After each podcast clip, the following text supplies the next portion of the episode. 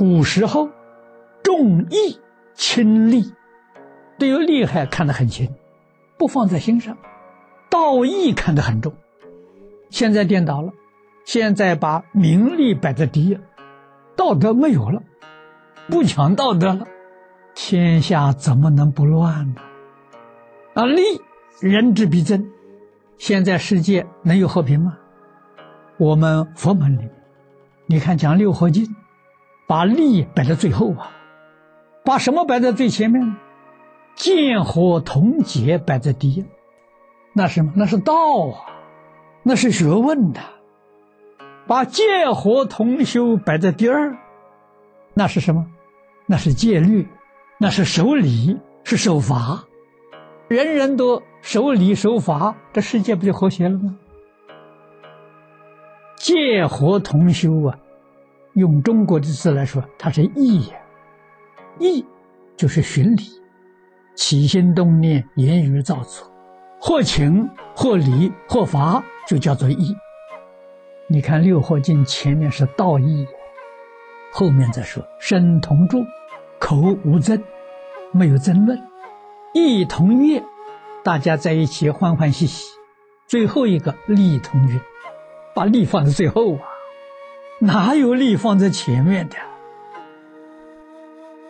那现在什么事都把利摆在前面，利摆在前面，人的思想就坏了，起心动念什么呢？损人利己。现在还有严重的，损害国家利益自己，这还得了？这天下大乱了。那么要想这个世界恢复。像从前一样的安定和平，还是要把利摆在最后，要把道义摆在第一，世界就可以恢复安定和平。除这个之外，没有第二个办法。在西方，宗教教育里面，所有宗教经典里面，也是把仁义摆在第一。人类社会。必须注重道义，社会才会井然有序。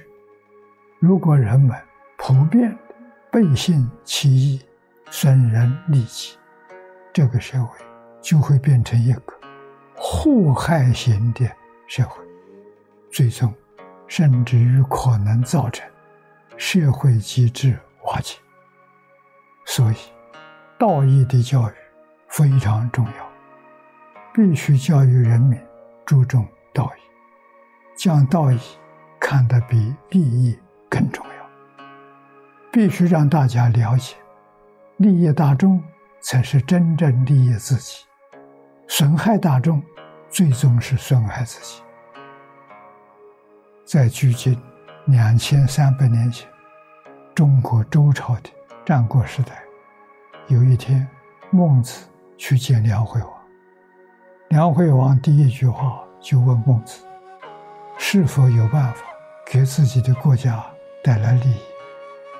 孟子的答复是：“大王要讲求道义，怎么能只讲利益？”孟子第一句名言是：“上下交争利，而国为也。”一个国家如果从高层到基层都在争夺利益，那么，这个国家就危险。利益并非不能追求，但是一定要把道义摆在优先的地位，这样的社会才会安定和谐。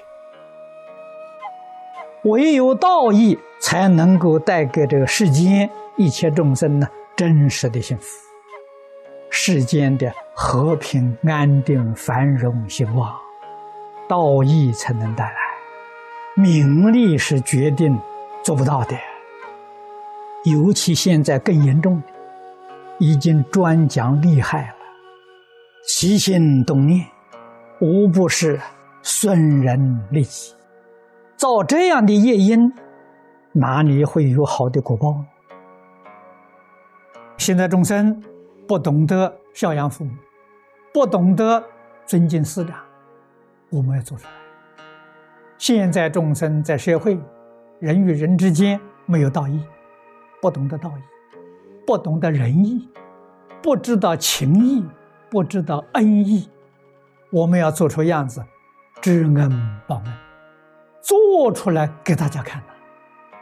现在世间人都想占别人便宜，我们要表演处处吃亏，处处忍让，让他们在这里面体会我们这种生活好不好，值不值得学习，让他去反省啊，让他去反思，这就是光明普照啊。我们一定要行仁义。要行道义，要行情义恩义，这就教化众生。我们所说的跟所行的完全一致，说到做到啊！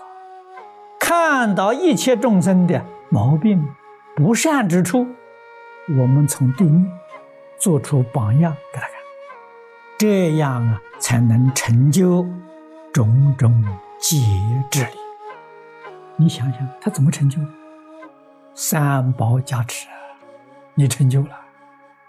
诸佛菩萨大慈大悲，感念众生，你也发这个心，你也是这个做法，佛菩萨怎么会不欢喜？明显加持。我们想想诸佛菩萨，想想世出世间圣贤，人家怎么个做法？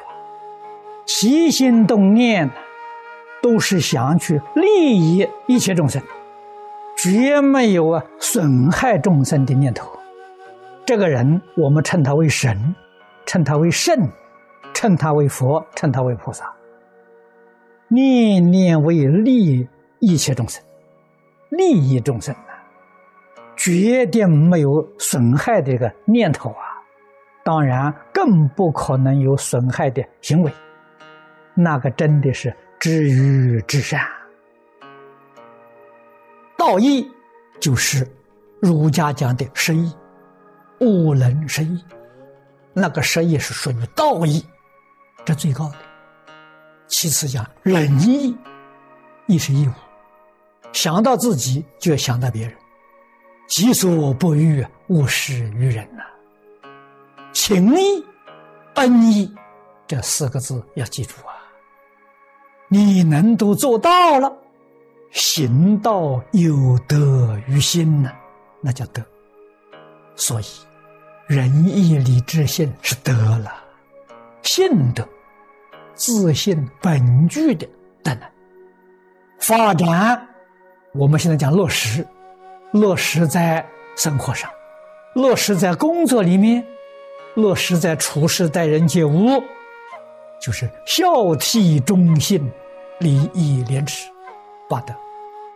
我们要以德养生呐，要以道啊来养心，道德之人呐。这样的人，他决定不是人生，加一点功夫就能超越三界。